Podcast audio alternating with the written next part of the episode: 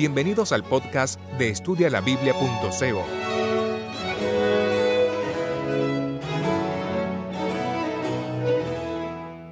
Estudio del capítulo quinto del libro de Daniel.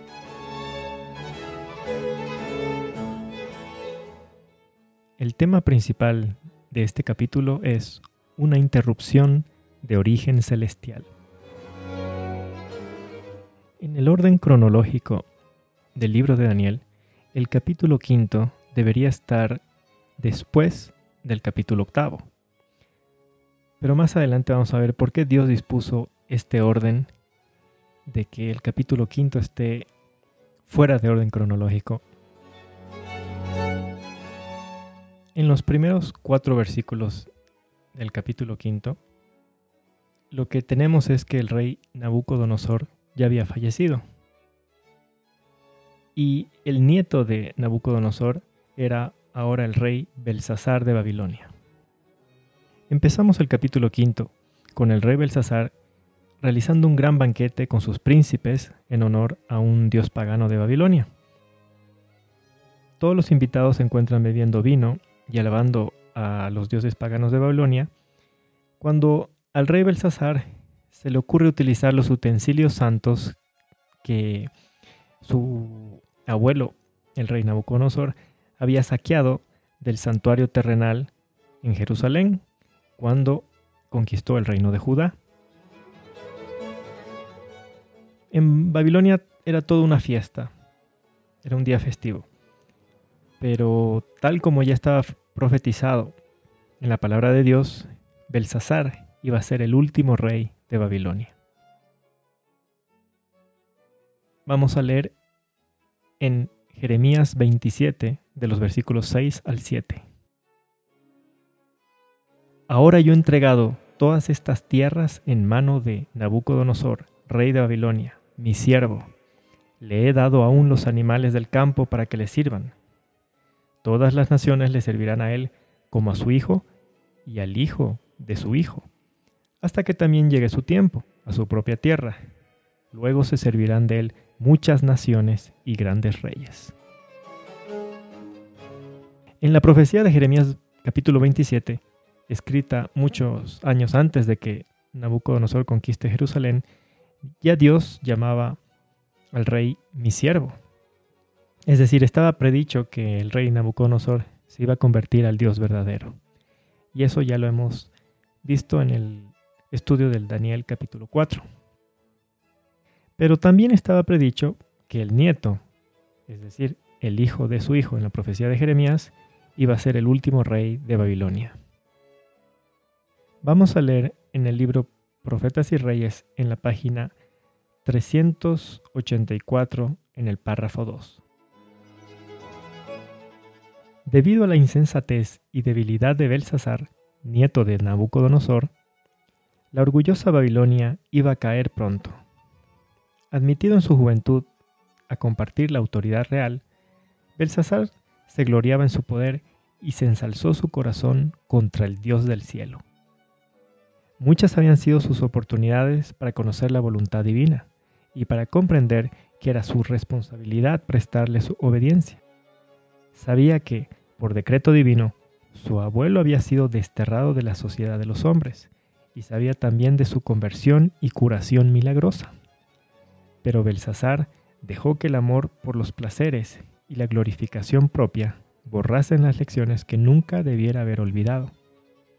Malgastó las oportunidades que se le habían concedido misericordiosamente y no aprovechó los medios que tenía a su alcance para conocer mejor la verdad. Lo que Nabucodonosor había adquirido finalmente a costo de indecibles sufrimientos y humillaciones, Belsasar lo pasaba por alto con indiferencia. Cuando e, el rey Belsasar estaba realizando esta fiesta nacional en honor a sus dioses paganos, lo único que faltaba caer del imperio de Babilonia era la capital. Y sin embargo, Belsasar estaba organizando una fiesta sin importarle que el ejército enemigo ya estaba sitiando la ciudad de Babilonia. Ahora, ¿por qué al rey Belsasar no le, no le preocupaba el sitio? Vamos a leer en el libro Daniel de Urias Smith en la página 29. Babilonia, su metrópoli, se elevó a una altura nunca alcanzada por ninguna de sus sucesoras. Situada en el jardín del oriente, formaba un cuadrado perfecto que tenía, se dice, 96 kilómetros de perímetro, o sea 24 de cada lado. Estaba rodeada por una muralla que tuvo, según se calcula, de 60 a 90 metros de altura y 25 de ancho, con un foso alrededor, que era igual de capacidad cúbica que la muralla misma. Se hallaba dividida en cuadras por muchas calles, que se cortaban en ángulo recto, siendo cada una de ellas derecha, bien nivelada y de una anchura de 45 metros. Ocupaban sus 576 kilómetros cuadrados de superficie exuberantes jardines y lugares de recreo, entrecortados por magníficas moradas, de modo que esta ciudad, con sus 96 kilómetros de fosos, sus 96 kilómetros de muralla exterior, sus 48 kilómetros de muralla que se elevaban de ambos lados del río que pasaba por su centro, sus puertas de bronce sólidos, sus jardines suspendidos, cuyas terrazas se elevaban una sobre la otra hasta alcanzar la altura de las murallas mismas, su templo de Velo, un dios pagano, que tenía 5 kilómetros de perímetro, dos palacios reales, uno de los cuales tenía 6 kilómetros de circunferencia y el otro un poco más de 12, con los túneles subterráneos que, pasando bajo el río Éufrates, unían los dos palacios.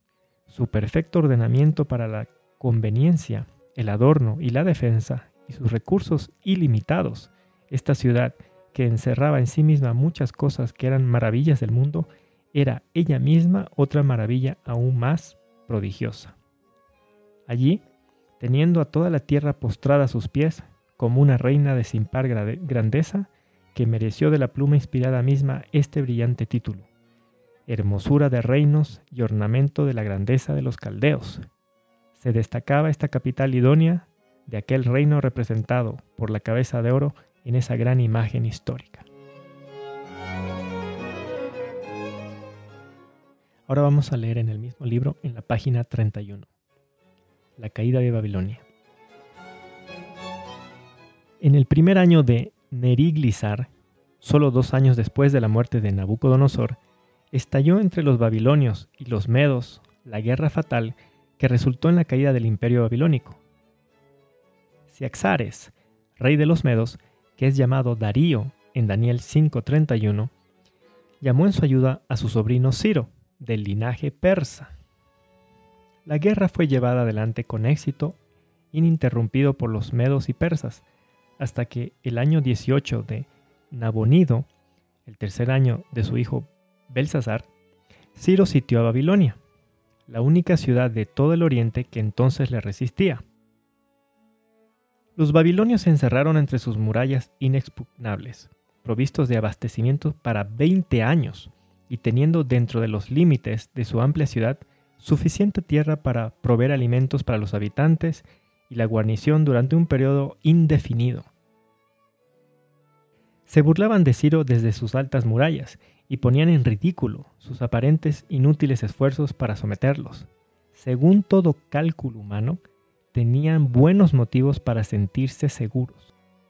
De acuerdo con las probabilidades terrenales, nunca podría esa ciudad ser tomada por los métodos de guerrear entonces conocidos. De ahí que se respirasen y durmiesen tan libremente como si no hubiese habido enemigo velando en derredor de sus murallas sitiadas. Pero Dios había decretado que la orgullosa y perversa ciudad caería de su trono de gloria. Y cuando Él habla, ¿Qué brazo mortal puede derrotar su palabra? En su sentimiento de seguridad estribaba el peligro de los babilonios. Ciro resolvió lograr por una estratagema lo que no podía efectuar por la fuerza. Al saber que se acercaba una fiesta anual durante la cual toda la ciudad se entregaría a las diversiones y las orgías, fijó ese día como la fecha en que ejecutaría su propósito no tenía manera de entrar en esa ciudad a menos que la hallase donde el río Éufrates entraba y salía por debajo de las murallas. Resolvió hacer del cauce del río su camino para llegar a la fortaleza de su enemigo, Con este fin, el agua debía ser desviada de su lecho que cruzaba la ciudad. Para ello, la víspera del día de la fiesta, ya mencionado, encargó a una parte de sus soldados que desviase el río a cierta hora a un lago artificial situado a corta distancia, aguas arriba de la ciudad. Otra fuerza debía colocarse cerca de donde el río entraba en la ciudad, y una tercera iba a ocupar una posición a 24 kilómetros más abajo, donde el río salía de la ciudad. Estos últimos dos cuerpos de ejército tenían órdenes de entrar en el cauce tan pronto como el agua bajase lo, suficiente como para vadear el río.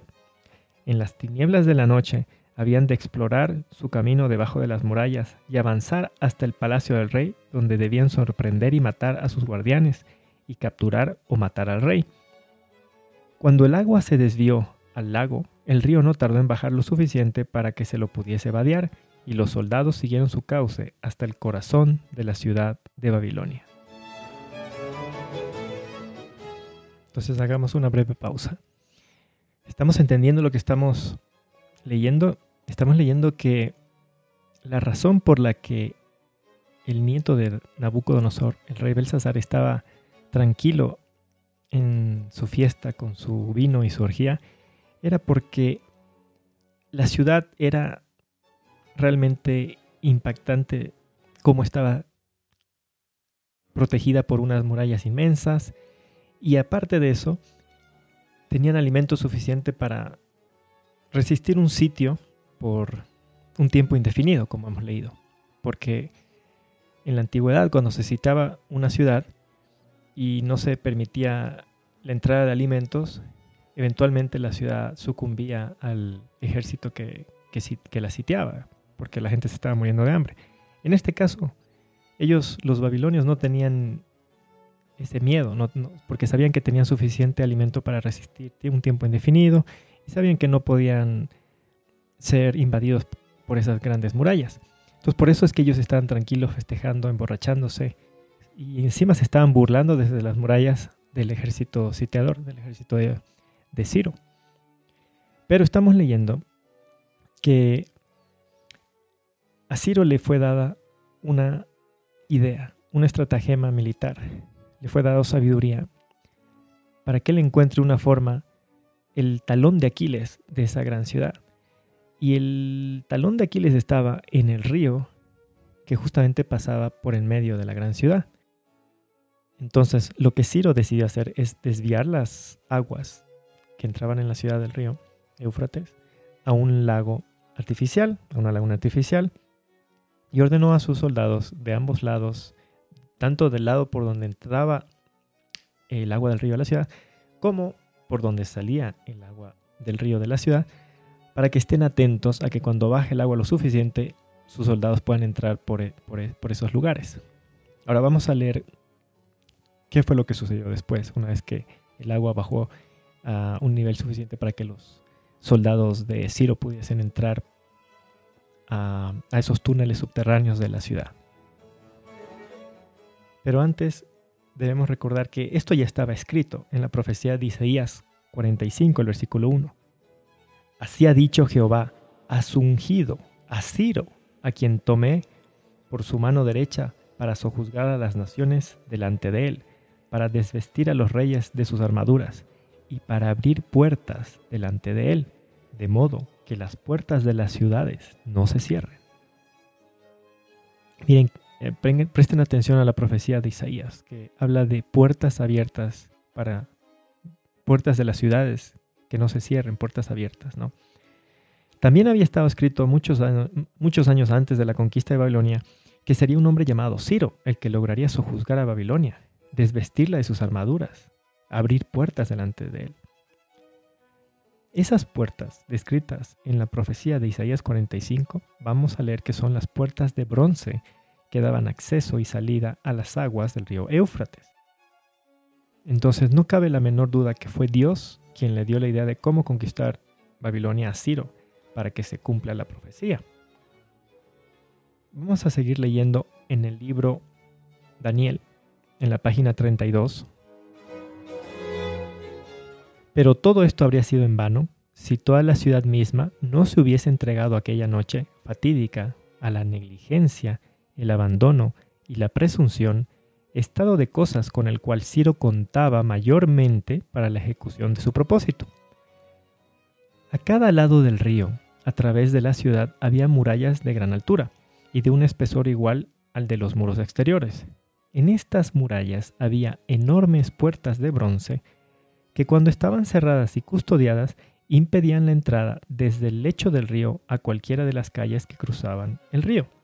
Si las puertas hubiesen estado cerradas en ese momento, los soldados de Ciro podrían haber penetrado en la ciudad por el cauce del río y por él haber salido de nuevo de ella sin poder subyugar la plaza.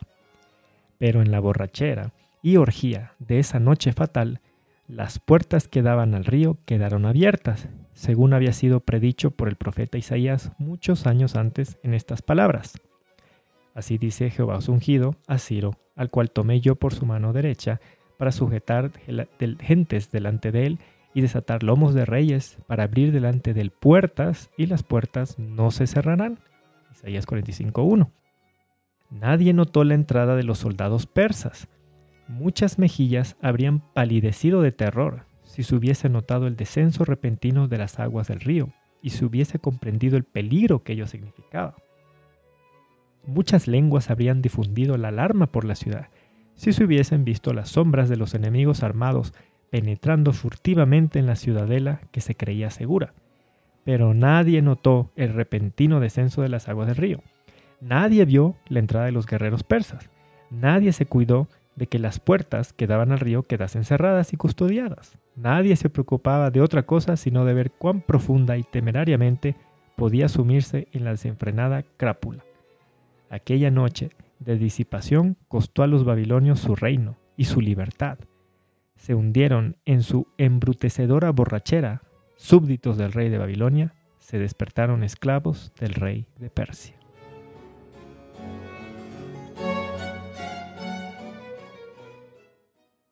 Miren qué interesante, ¿no? Porque como habíamos leído ya antes a este párrafo, hemos leído que Ciro, para llevar a cabo este plan de desviar el cauce del río y entrar por los túneles por donde entraba el agua del río a la ciudad, él no, no hizo, no realizó este plan en cualquier día, sino que él sabía que había un día dedicado a los dioses paganos de Babilonia, donde los babilonios que hacían para festejar a sus dioses paganos, se emborrachaban y se entregaban a, las orgías, a las, a las pasiones bajas.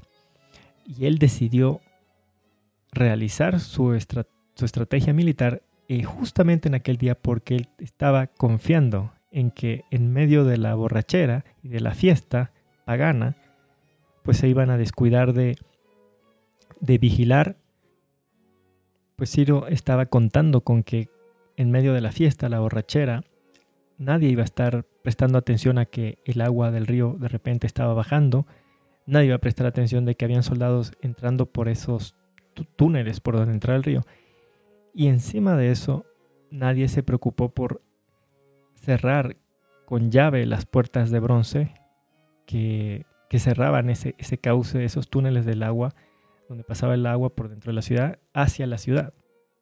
Entonces, con todo esto contaba Ciro y, fue algo que se cumplió.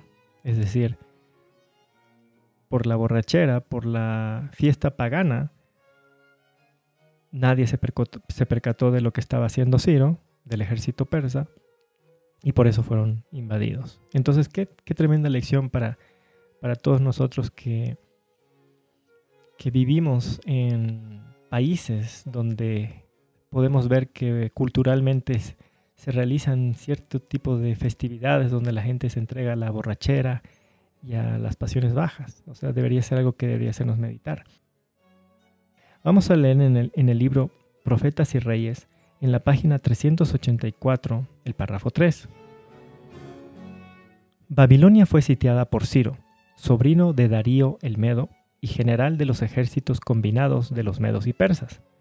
Pero dentro de la fortaleza, al parecer inexpugnable, con sus macizas murallas y sus puertas de bronce, protegida por el río Éufrates y abastecida con abundantes provisiones, el voluptuoso monarca se sentía seguro y dedicaba su tiempo a la alegría y las orgías.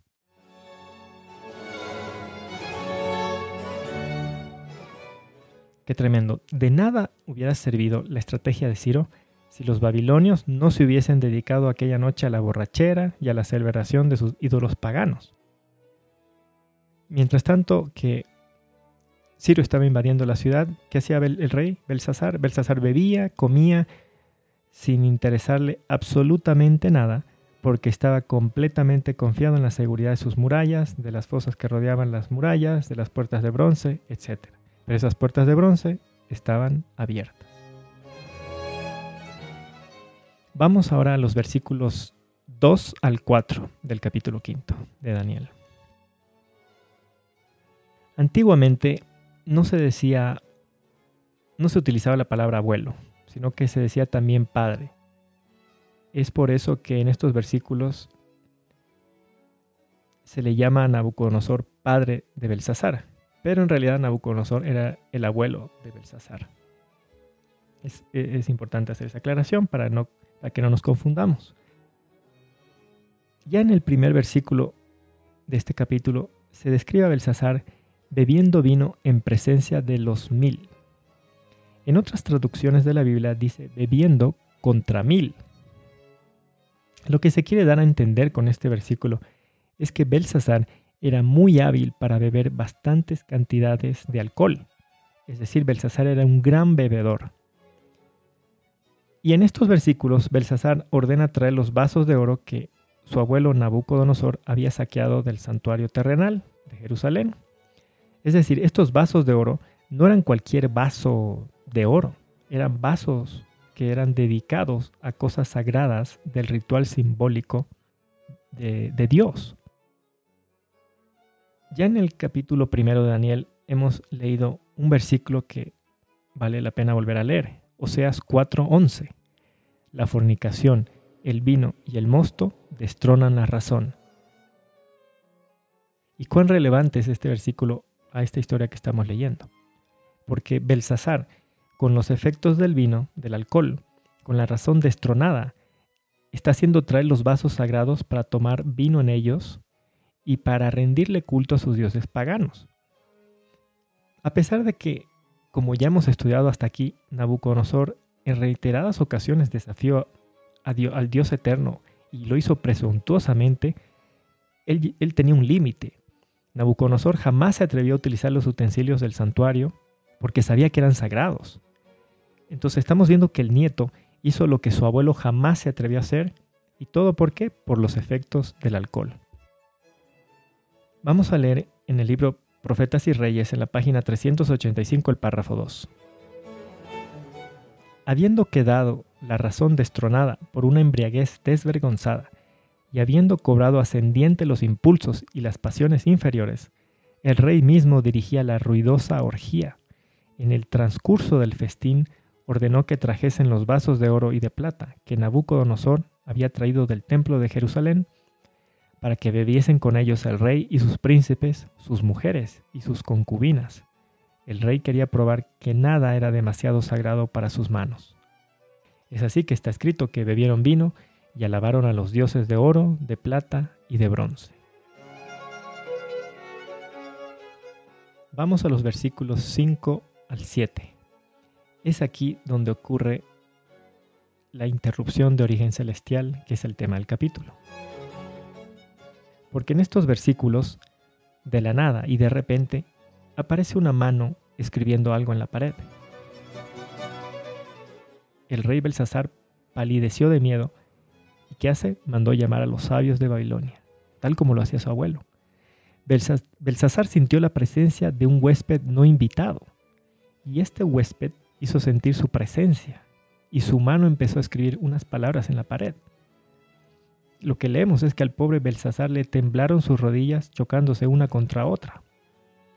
Vamos a leer en el libro Profetas y Reyes en la página 385 el párrafo 3. Poco se imaginaba Belsasar que un testigo celestial presenciaba su desenfreno idólatra. Pero un vigía divino, aunque no reconocido, miraba la escena de profanación y oía la alegría sacrílega. Pronto el huésped no invitado hizo sentir su presencia.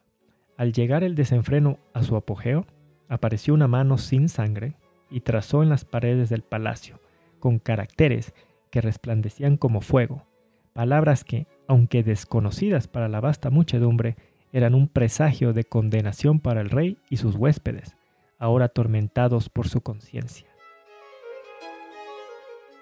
En ese instante en que aparece la mano misteriosa escribiendo en la pared unas palabras con fuego, en ese instante desaparece la borrachera de todos. Es como que se les quita la borrachera del miedo. Vamos a leer en Profetas y Reyes en la página 386 el párrafo 1. Acallada quedó la ruidosa alegría, mientras que hombres y mujeres, dominados por un terror sin nombre, miraban cómo la mano trazaba lentamente los caracteres misteriosos. Como en visión panorámica, desfilaron ante sus ojos los actos de su vida impía. Les pareció estar emplazados ante el tribunal del Dios eterno, cuyo poder acababan de desafiar.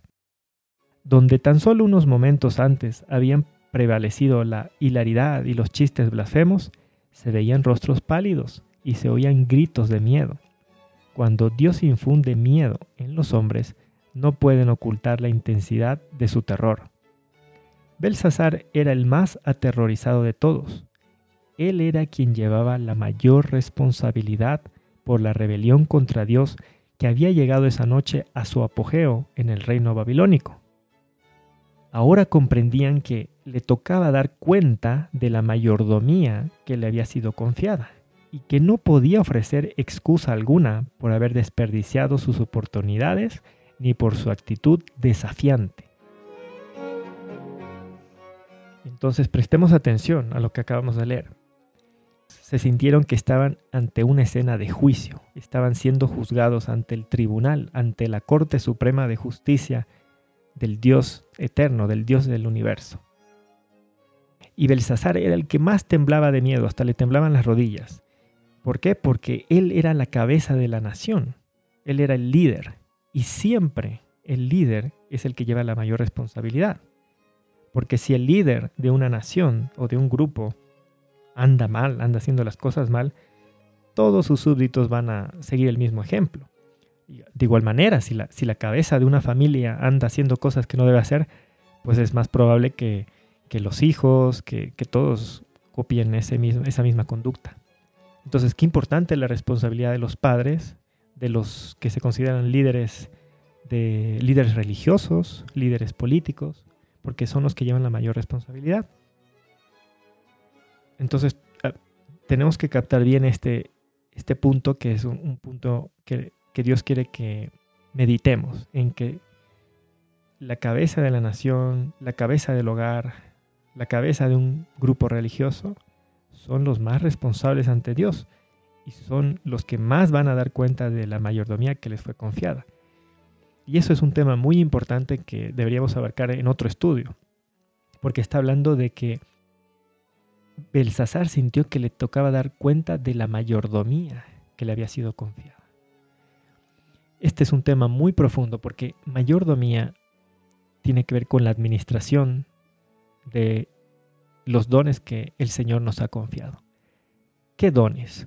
Mucha gente piensa solamente en, dinero, y es cierto, el dinero es un don que, somos mayordomos, porque todo el dinero que, tenemos, Dios nos va, a rendir, nos va a hacer rendir cuentas algún día. Pero no, no es solo el dinero, es el tiempo. ¿Cómo, ¿Cómo usamos el tiempo? Cómo malgastamos el tiempo, sería más correcto decir. ¿Cómo utilizamos nuestro tiempo en un día común? ¿Cuánto tiempo lo dedicamos a, a mí mismo, al yo, al egoísmo? ¿Cuánto tiempo a Dios, a las cosas de Dios? ¿Y qué hay de la mayordomía de nuestras facultades mentales? Nuestra facultad de, del habla.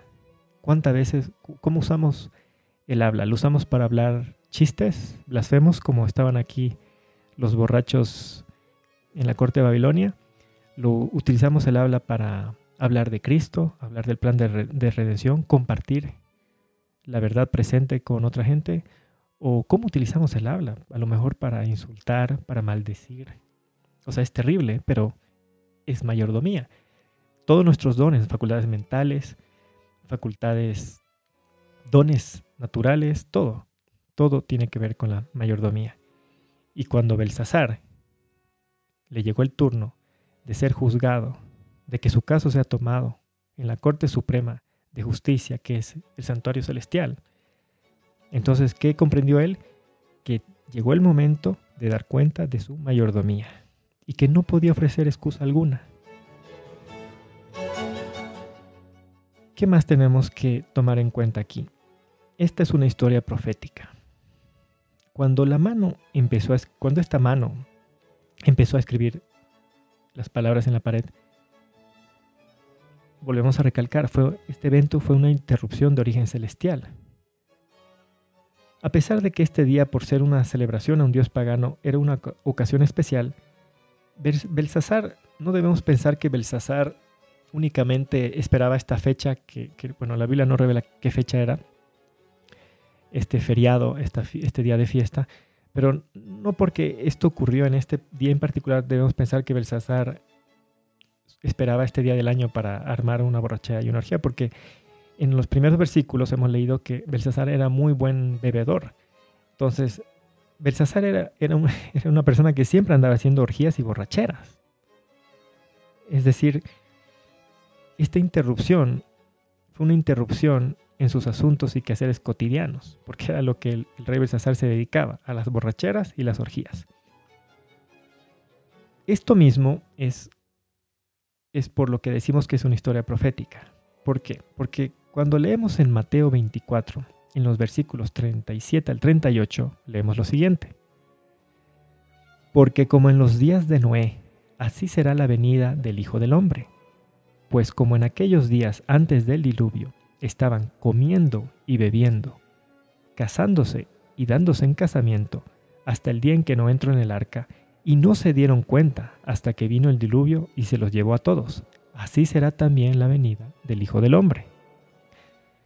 Ahora, hay mucha gente religiosa que enseña que esta venida del Hijo del Hombre, descrita en Mateo capítulo 24, se refiere a la segunda venida de Cristo. Pero cuando estudiamos a profundidad las señales de la segunda venida de Cristo y comparamos con las señales del juicio, cuando estudiamos la parábola de las diez vírgenes, entonces podemos entender que antes de la segunda venida de Cristo debe ocurrir un juicio, porque el juicio no ocurre en la segunda venida de Cristo, tiene que ser antes. Entonces, ya en el capítulo 7 de Daniel vamos a estudiar que existe una escena de juicio antes de que se establezca el reino eterno de Dios. Porque recordemos que en el capítulo 2 tenemos una, una base profética, la primera línea profética. Y sobre esa base vamos a ver que se van añadiendo detalles. Y ya vamos a estudiar que uno de, una de esas, uno de esos detalles es de que antes de que se establezca el reino eterno de Dios, hay una escena de juicio. Tiene que haber un juicio antes de que venga Cristo por segunda vez. Ahora, el tema de los juicios es, es, complicado, es algo que hay que estudiar bien porque, por ejemplo, también hay otro juicio que ocurre después del milenio. El juicio cuando resucitan los impíos y viene Cristo con la nueva Jerusalén y todos los santos están dentro de la ciudad, pero los impíos están fuera de la ciudad. Ahí hay otro juicio. Entonces es diferente al juicio que es antes de la segunda venida de Cristo. Entonces, esto es algo que, debemos estudiar a profundidad en, en otro estudio. Pero en este momento lo que queremos dejar en claro es de que esta es una historia profética que tiene que ver con Mateo 24, en el que dice que el juicio va a ocurrir como una interrupción en los asuntos y quehaceres cotidianos, cuando la gente está comiendo, bebiendo, casándose y dando casamiento. Ya aquí en este capítulo quinto de Daniel estamos viendo de que es una escena de juicio lo que está viviendo Belsasar.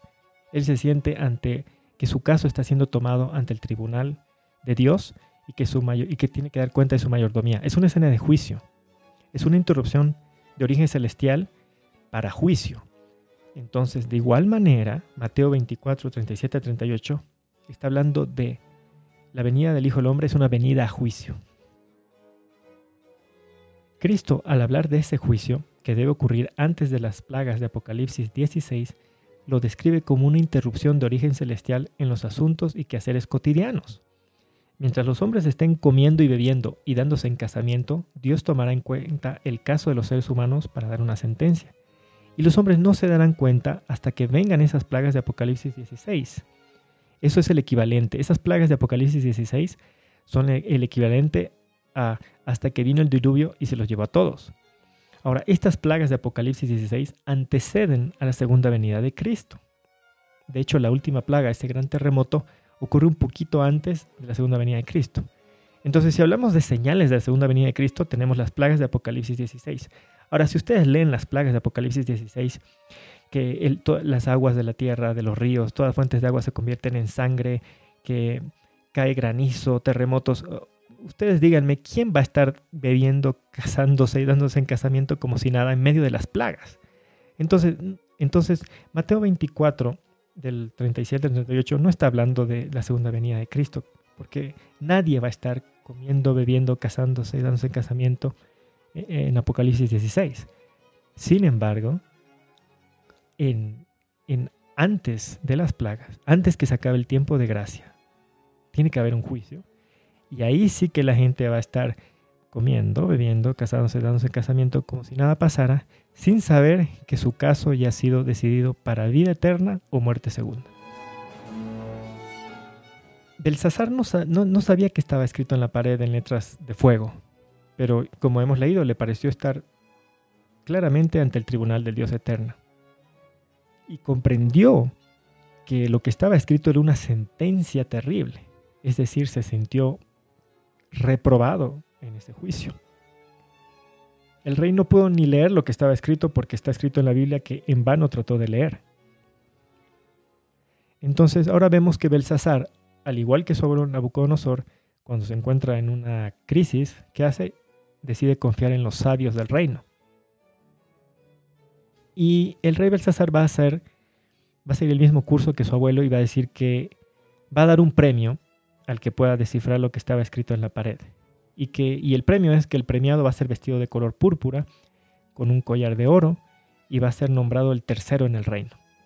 Ahora, no había cargo mayor que este en el reino, ya que el, el padre del rey no había muerto todavía. Es decir, Belsasar había sido coronado rey en su juventud. Entonces, por eso que, que dice el tercero del reino, porque vendría, el primero vendría a ser él siendo rey, el segundo vendría a ser su padre, que todavía no había muerto, y bueno, el tercero iba a ser el, que descifre qué está escrito en la pared. Vamos al versículo 8. Como era de esperar, ni los magos, ni los adivinos, ni los astrólogos, ni los que leen el tarot, ni el horóscopo, ninguno de esos sabios, entre comillas, del reino, pudieron ni siquiera leer la escritura que estaba en la pared, y mucho menos interpretarlo, porque si no lo podían leer, pero lo van a interpretar. Recordemos que en el capítulo segundo, estos sabios, entre comillas, dijeron que, que sí podían interpretar sueños y cosas místicas, ¿no? Luego en el capítulo cuarto, no pudieron interpretar, a pesar de que el rey sí les dijo el sueño. Y ahora ni siquiera pueden leer lo que está escrito en la pared. O sea que van de mal en peor. ¿Qué más hemos leído tanto en el capítulo segundo como el cuarto, hemos leído que se necesita de qué? Del Espíritu Santo para las cosas espirituales. Vamos a leer en el libro Profetas y Reyes, en la página 386, el párrafo 3. Pero de nada valió la súplica que dirigió a sus consejeros de confianza, ni su ofrecimiento de ricas recompensas. La sabiduría celestial no puede comprarse ni venderse. Todos los sabios del rey no pudieron leer la escritura, ni mostrar al rey su declaración.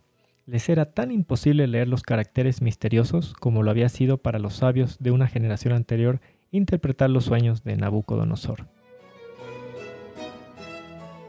Entonces la sabiduría, el discernimiento espiritual no se puede comprar ni vender.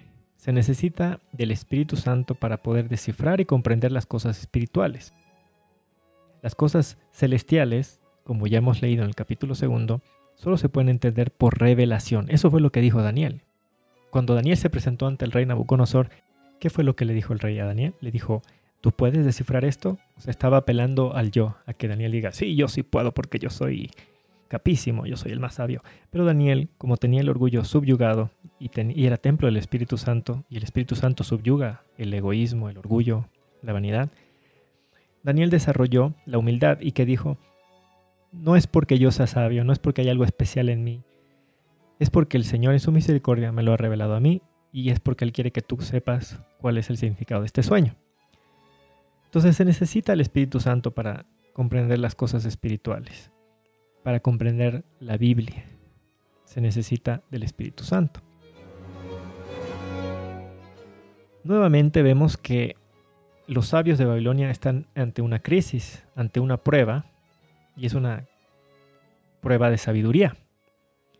Y nuevamente vemos que el terreno está preparado para el siervo de Dios, el verdadero siervo de Dios. Cuando ya todo está en crisis, es hora de que intervenga el siervo de Dios, porque los sabios, entre comillas, de Babilonia no pudieron ni siquiera leer lo que estaba escrito en la pared. Entonces vamos al versículo 9. Belsasar quedó muy turbado y todos los príncipes que estaban participando de la orgía y de la borrachera habían quedado perplejos. En los versículos 10 al 11 leemos que la reina, que en este caso es la abuela de Belsasar, entra en la sala y dice, hay en tu reino un hombre en quien mora el Espíritu del Dios Santo. En los días de tu padre se halló luz e inteligencia y sabiduría. Y tu padre lo nombró jefe sobre todos los sabios, porque en él se halló espíritu superior, y ciencia y entendimiento. ¿Qué, sabía la abuela de Belsasar? Que en Daniel habitaba el Espíritu Santo. Entonces es hora de que intervenga el siervo del Dios Altísimo, a, cual, a ese Dios al que Belsasar había desafiado utilizando los vasos sagrados del santuario terrenal. Ahora la abuela de Belsasar seguramente había escuchado los gritos y el pánico de Belsasar, y por eso es que le dice, no te turben tus pensamientos. Está tratando de de consolar al nieto, como cualquier abuela haría.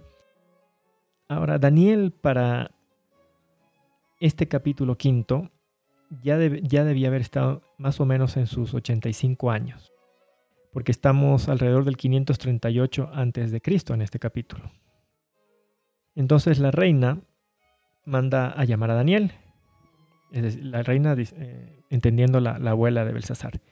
En los versículos 13 al 16 Daniel es traído ante el rey. Y Belsasar le dice que ninguno de los otros sabios pudo siquiera leer lo que estaba escrito en la pared. Y le dice a Daniel que lo, va a premiar si puede descifrar lo que está escrito.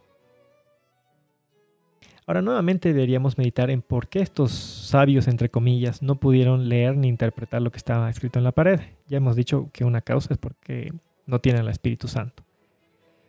Pero también hay que mencionar que es la incredulidad es la incredulidad, es lo que no nos deja aceptar lo que Dios quiere que aceptemos.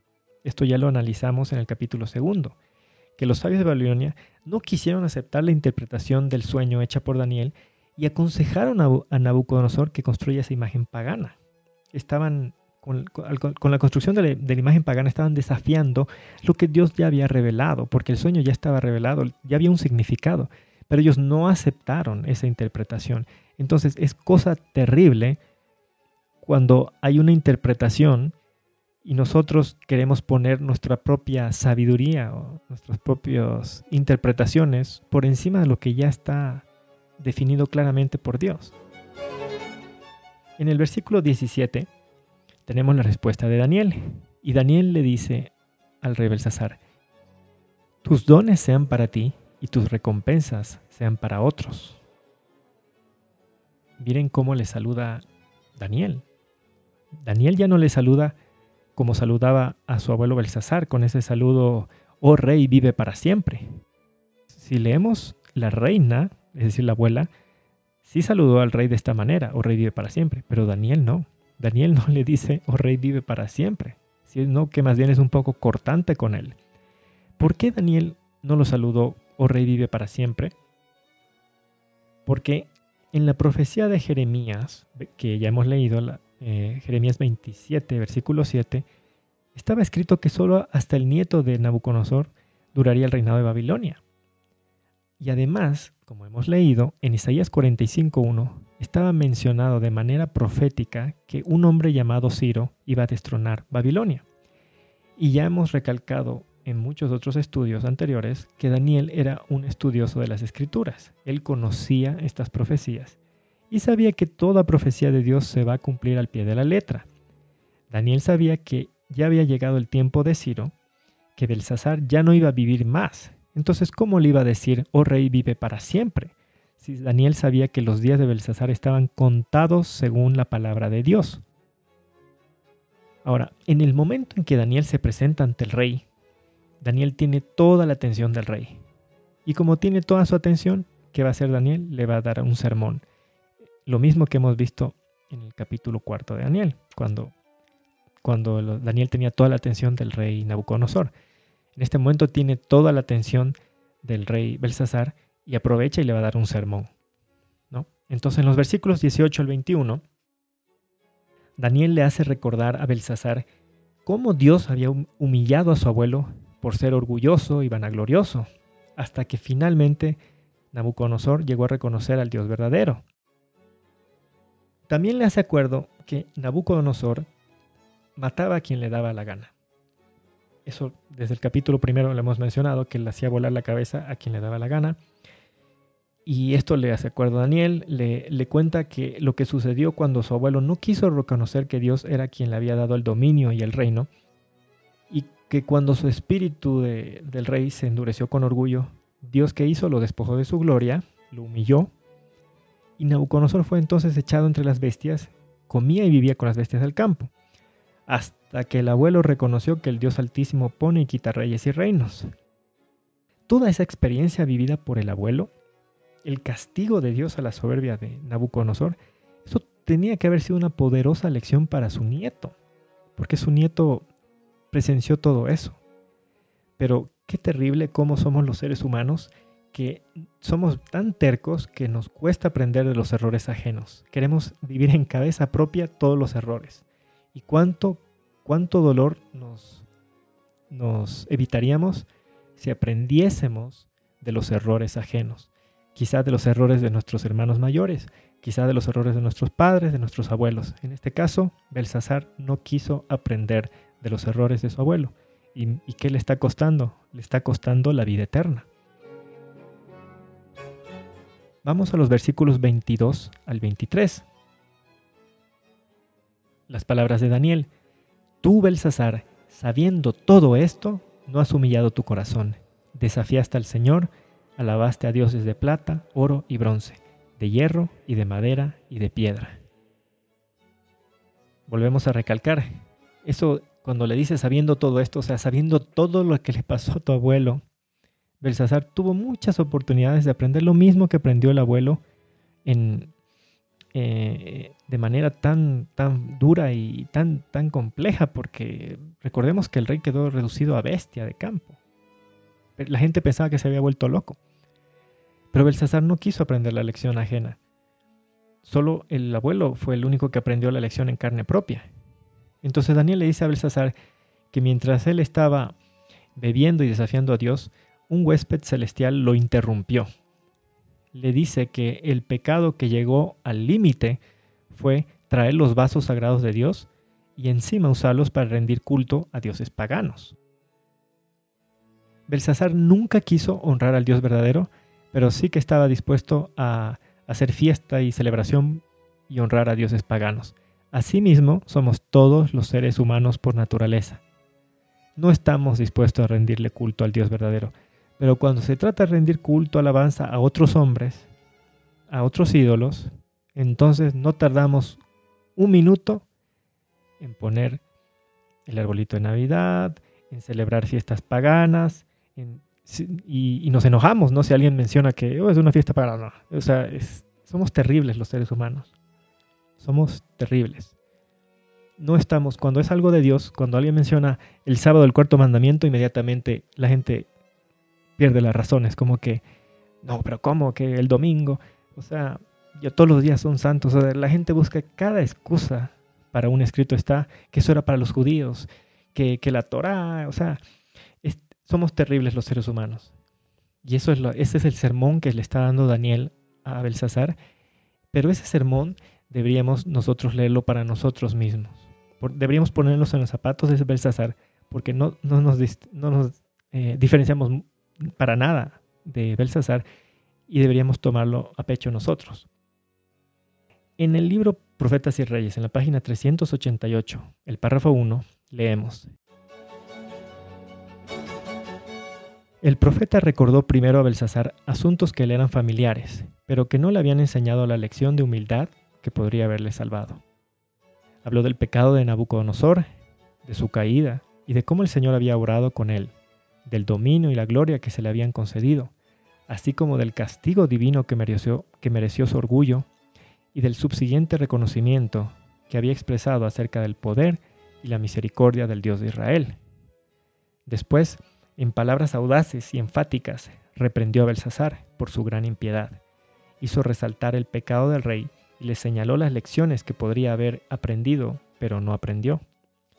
Belsasar no había leído correctamente lo experimentado por su abuelo, ni prestado atención a las advertencias que le daban acontecimientos tan, significativos para él mismo. Se le había concedido la oportunidad de conocer al verdadero Dios y de obedecerle, pero no le había prestado atención y estaba por cosechar las consecuencias de su rebelión. ¿Qué fue lo que le dijo Daniel a Belsasar? Te has ensoberbecido e hiciste traer los vasos sagrados. Belsasar no quiso prestar atención a las señales que desde, su infancia estaban a su alrededor.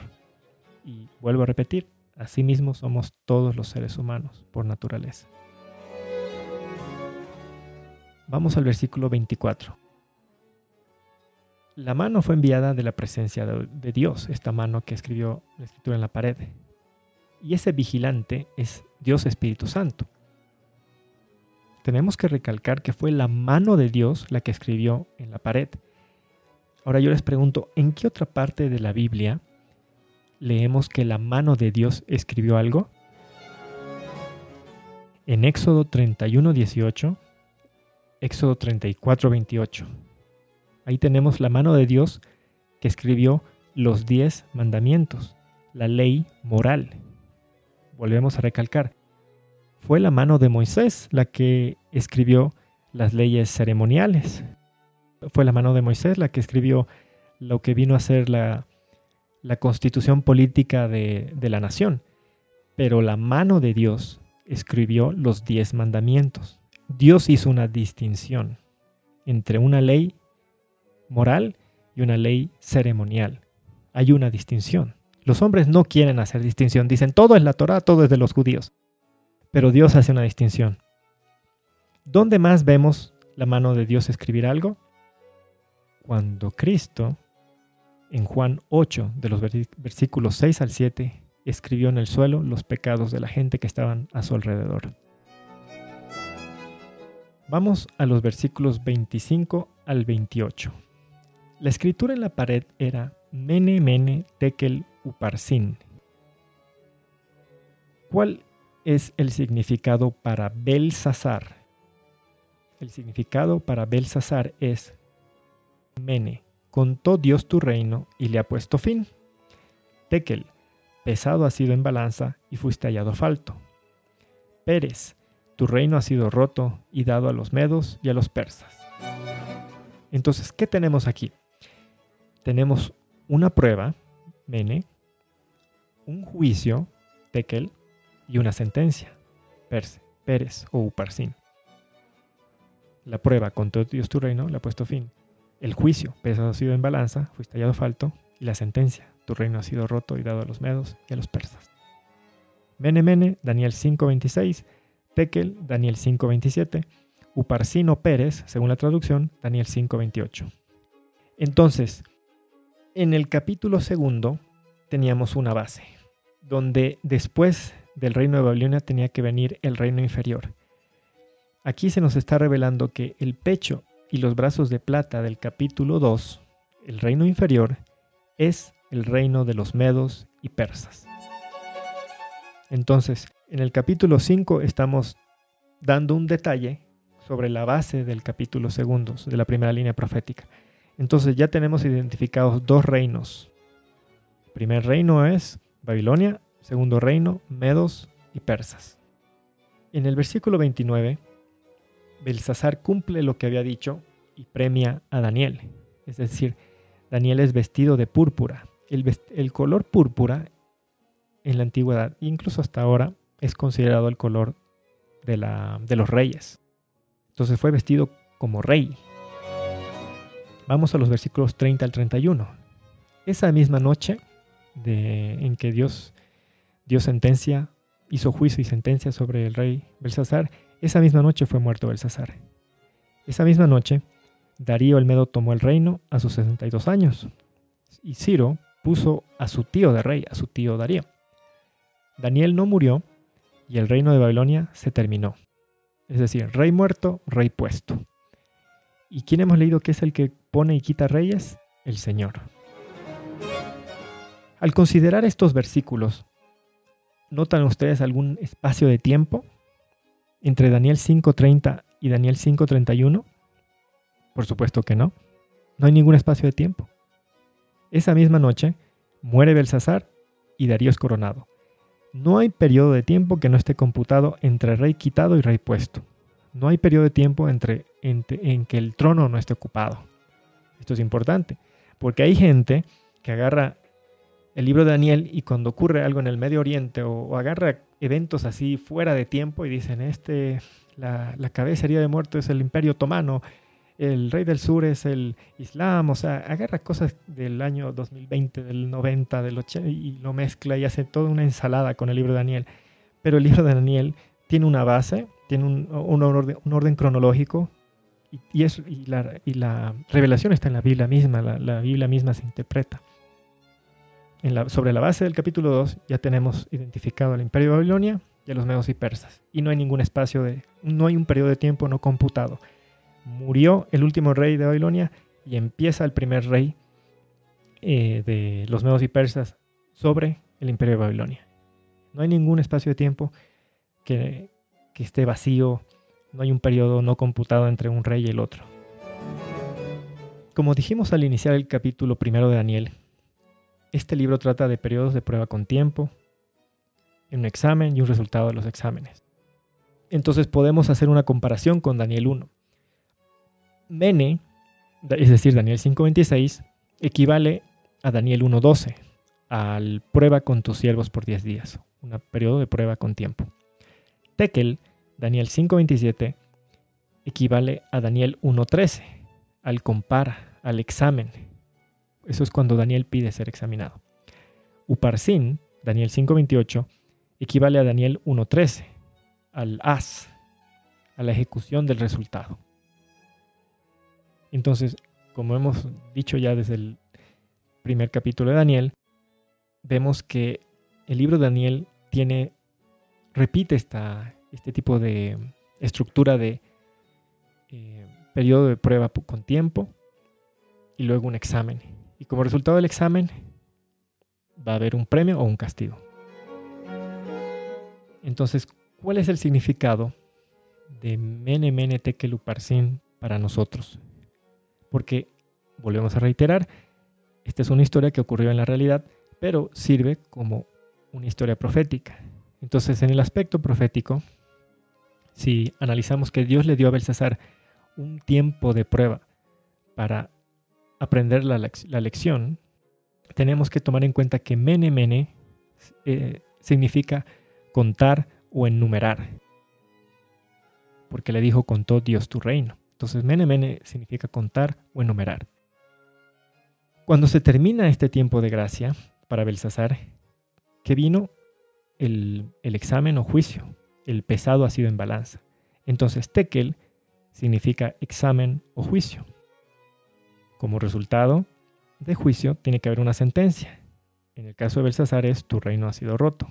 Entonces, Pérez Uparsin es la sentencia o la ejecución del resultado del examen.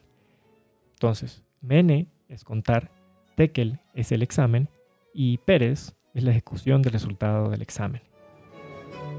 ¿Qué, debemos aprender de esto para nosotros? Dios está notando, está enumerando nuestras acciones. Dios está llevando a la cuenta y lo va a hacer por un periodo de tiempo en el que somos probados, un periodo de gracia. Después de, un tiempo determinado, Dios tiene que someternos a un examen o un juicio, en el cual vamos a salir aprobados o reprobados. Y luego que va a venir, va a venir la ejecución del resultado del examen.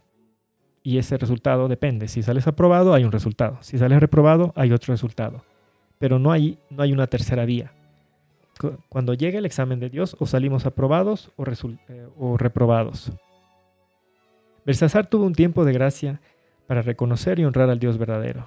Cuando llegó la hora del examen, salió reprobado. Entonces, ¿qué vino? Vino la ejecución del resultado del examen. Esto, esto mismo, lo aprendemos en el ritual simbólico. Y esto es muy importante.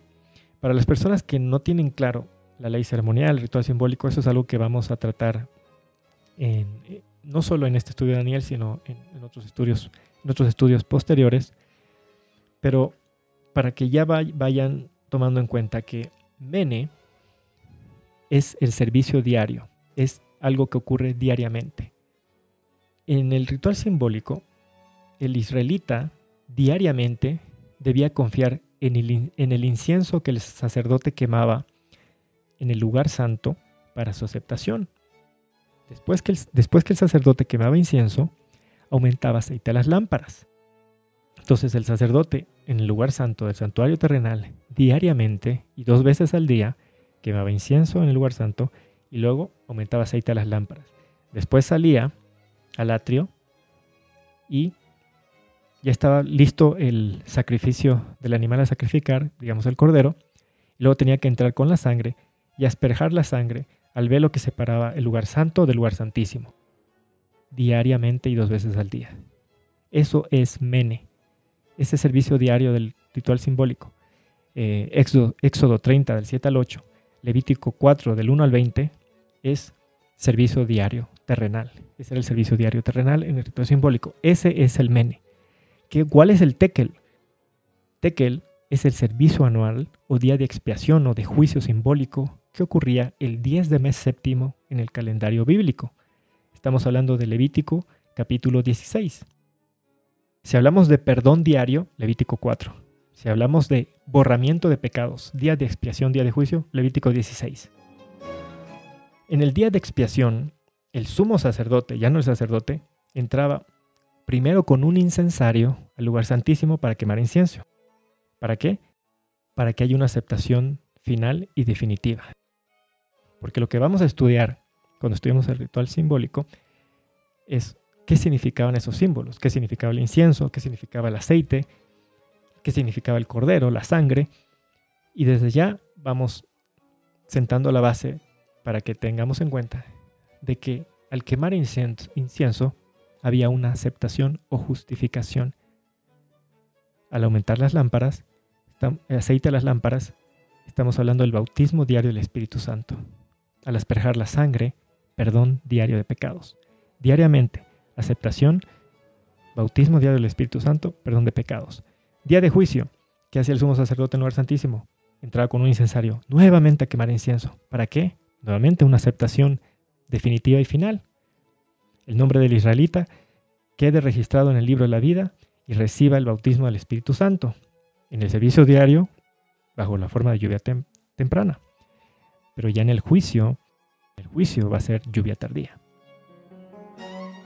¿Qué más hacía el sumo sacerdote en el ritual simbólico? Rociaba la sangre del animal sacrificado en el propiciatorio que tapaba el arca donde se encontraba la ley. ¿Qué ley? ¿Qué ley se encontraba ahí? Los diez mandamientos. Las tablas del pacto. Porque solo hay una ley que son las tablas del pacto. Son los diez mandamientos. Es la ley moral. Esa es la ley que demanda la sangre del pecador. Esa es la ley. No es la Torah, no es la ley ceremonial, no es la ley que dice que, que de las fiestas y sábados ceremoniales, no es la ley que era eh, la constitución política de la nación de Israel, no. Estamos hablando de la ley moral de los diez mandamientos que se encontraban en, dentro del arca sagrada y ahí es donde tenía que, encima de eso tenía que quemar incienso, encima de eso tenía que asperjar la sangre en el día de juicio. ¿Para qué? Para que los pecados que habían, habían sido perdonados durante el servicio diario puedan ser borrados y transferidos al macho cabrío que representaba a Satanás. Todo esto está en Levítico 16. El, rociado de la sangre del animal sacrificado en el propiciatorio es Levítico 16 de los versículos 12 al 15. La transferencia de los pecados de los registros de los israelitas al macho cabrío que representa a Satanás, Levítico 16 del 20 al 22. Entonces, Mene, servicio diario. Tekel, servicio anual o día de juicio. Y Pérez es nombre conservado en el libro de la vida. Es pecados perdonados, borrados de los libros de malas obras. Pérez es reconciliación con Dios para los israelitas que eran aprobados en el juicio. Para los israelitas que eran reprobados, estamos hablando entonces de Éxodo, eh, perdón, Éxodo 32, versículo 33 y Ezequiel 18, 24. ¿Cuál era el resultado para el israelita que era reprobado en el juicio? Eran cortados del pueblo. Lo que significa para nosotros, Mene es el servicio diario, ya no terrenal, porque lo terrenal, la ley ceremonial ya fue clavada en la cruz, porque ahora que ahora tenemos al nuevo sumo sacerdote, tenemos el santuario verdadero, que es el santuario celestial, entonces Mene para nosotros ya no es el servicio diario de, del sacerdote que entraba al templo de Jerusalén, porque ese templo está echado de ruinas, ese, templo no está en vigencia. Para nosotros, Mene es el servicio diario celestial que Cristo como sumo sacerdote realiza en el santuario celestial. Hebreos 8 del 1 al 2. ¿Qué hace Cristo? Él presenta diariamente su vida de obediencia perfecta a la ley. Esa obediencia que él vivió como hombre en esta tierra. Esa, esa, esa justicia perfecta y perpetua simbolizada por el incienso. Esto lo leemos en Levítico 1.17, Ezequiel 20.41. ¿Para qué presenta Cristo su justicia, su obediencia perfecta diariamente? Para que haya una justificación diaria. Porque en el servicio, en el ritual simbólico, había una justificación diaria. El israelita en el ritual simbólico era justificado y era perdonado diariamente, no una sola vez y para siempre, y no en el acto del sacrificio del cordero. Es decir, el, servicio diario no terminaba cuando el, sacerdote sacrificaba al cordero y de ahí todo el mundo a su casa. No, había que recoger la sangre, entrar con la sangre al santuario y asperjarla. ¿Por qué? Porque así, de manera simbólica, el pecado estaba siendo transferido dentro del santuario. Es por eso que en Levítico 16, 16 que leemos que en el juicio tiene que haber una purificación del santuario. ¿Por qué hay que purificar el santuario? porque diariamente estaba siendo contaminado por los pecados del pueblo, de todos los israelitas, que se congregaban al santuario terrenal para el perdón de sus pecados. Entonces en el ritual simbólico había una justificación diaria, había un perdón diario y había un bautismo diario del Espíritu Santo. Había diariamente y dos veces al día el israelita era justificado, perdonado y recibía el Espíritu Santo.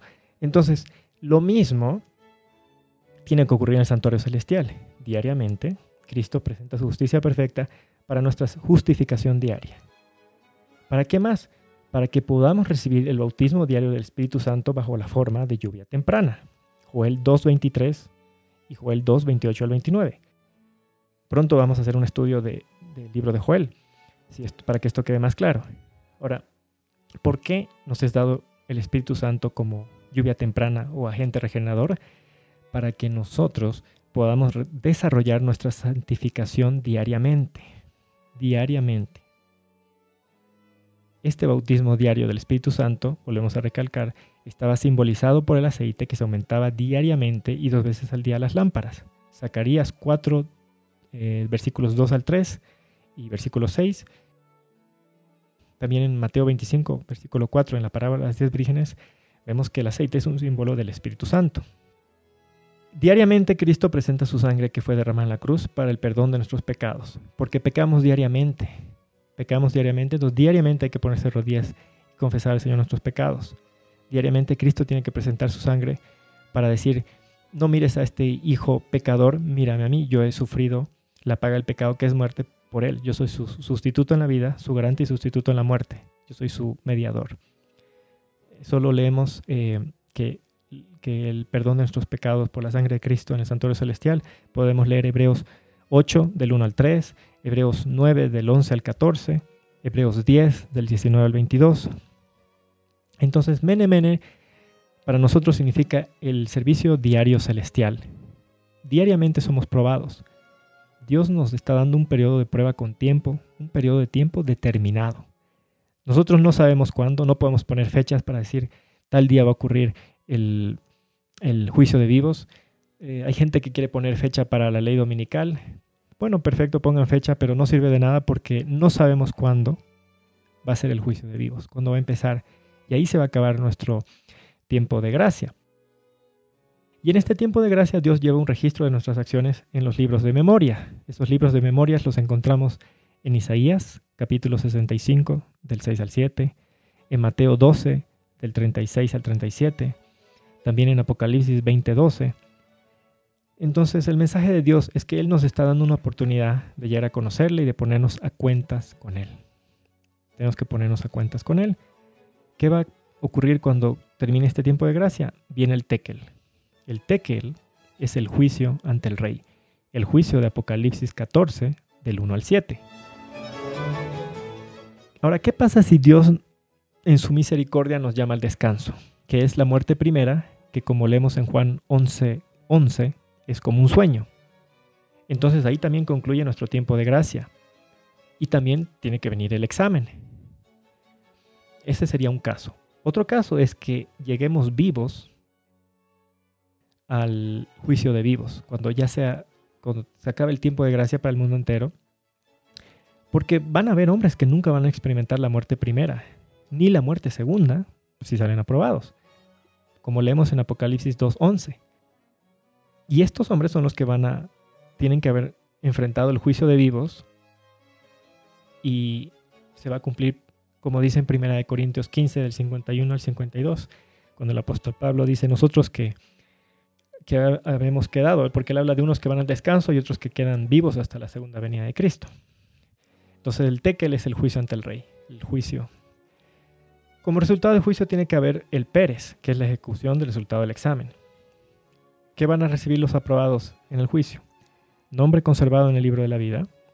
Podemos leer Filipenses 4.3, Lucas 10.20, Apocalipsis 3.5, Apocalipsis 17.8, Apocalipsis 20.15, Apocalipsis 13.8. Entonces, nombre conservado en el libro de la vida. También Pecado, todos los pecados que han sido perdonados diariamente en el servicio diario celestial van a ser borrados de nuestros libros de malas obras. Eso dice Hechos 3.19. También podemos leer Hebreos 8.12. Hechos 3.19, Hebreos 8.12. ¿Qué más? Lluvia tardía para los que han salido aprobados en el juicio. Lluvia tardía para los que están vivos, obviamente, porque ni modo que los muertos den el fuerte pregón. Lluvia tardía para los que han salido aprobados en el juicio de vivos. Podemos leer Deuteronomio 11.14, Hechos 3.19 o Joel 2.23. Entonces, en resumen, los aprobados van a recibir nombre conservado en el libro de la vida, pecados previamente perdonados serán borrados y lluvia tardía. ¿Qué hay de los reprobados? Nombre borrado del libro de la vida, Éxodo 32.33 las acciones registradas en el libro de buenas obras van a ser borradas, como dice Malaquías 3.16 o el Salmo 69.28, mientras que el libro de malas obras se mantiene intacto. ¿Qué más? El Espíritu Santo, que pudo haber estado obrando como visitante, se retira definitivamente de los que han salido reprobados en el juicio estando vivos, y en su lugar van a entrar siete espíritus inmundos, Mateo 12.45, Apocalipsis 18.2, que dice que van a ser una sinagoga de Satanás. Mientras que los aprobados reciben lluvia tardía y son templo del Espíritu Santo, los reprobados van a ser sinagoga de Satanás, porque van a ser van a tener siete, eh, siete espíritus inmundos. Este es el significado de la historia. Esto es lo que Dios quiere que aprendamos en este capítulo. Que a todos nosotros Dios nos está dando un periodo de prueba con tiempo.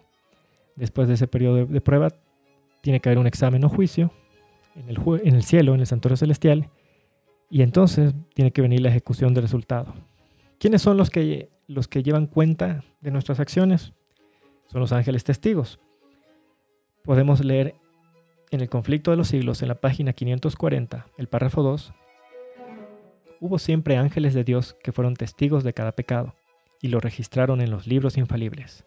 El pecado puede ser ocultado, negado y encubierto para un padre, una madre, una esposa, o para los hijos y los amigos. Nadie fuera de los mismos culpables tendrá tal vez la más mínima sospecha del mal. No deja por eso de quedar al descubierto ante los seres celestiales, la oscuridad de la noche más sombría, el misterio de todas las artes engañosas, no alcanzan a velar un solo pensamiento para el conocimiento del Eterno. Dios lleva un registro exacto de todo acto injusto e ilícito. No se deja engañar por una apariencia de piedad. No se equivoca en su apreciación del carácter. Los hombres pueden ser engañados por entes de corazón corrompido, pero Dios penetra todos los disfraces y lee la vida interior. Una palabra pronunciada, un acto cometido, no pueden ser jamás retirados.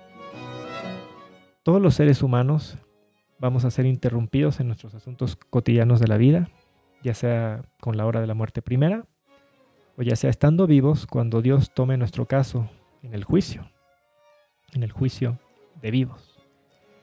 Así como Belsasar fue sorprendido mientras bebía y se divertía, a todos nos va a llegar ese mismo momento. ¿Qué estaremos haciendo cuando llegue ese momento? Todos vamos a enfrentar esa misma interrupción de origen celestial. De lo que hagamos, de lo que dejemos de hacer en esta vida, antes que llegue el momento de ser pesados en la balanza, dependerá nuestro caso para vida eterna o muerte segunda. Y Dios quiere que nuestro caso no sea el de Belsasar, de pesado ha sido en balanza y fuiste hallado falto. Esperemos que ese no sea nuestro caso. Amén. Que Dios los bendiga.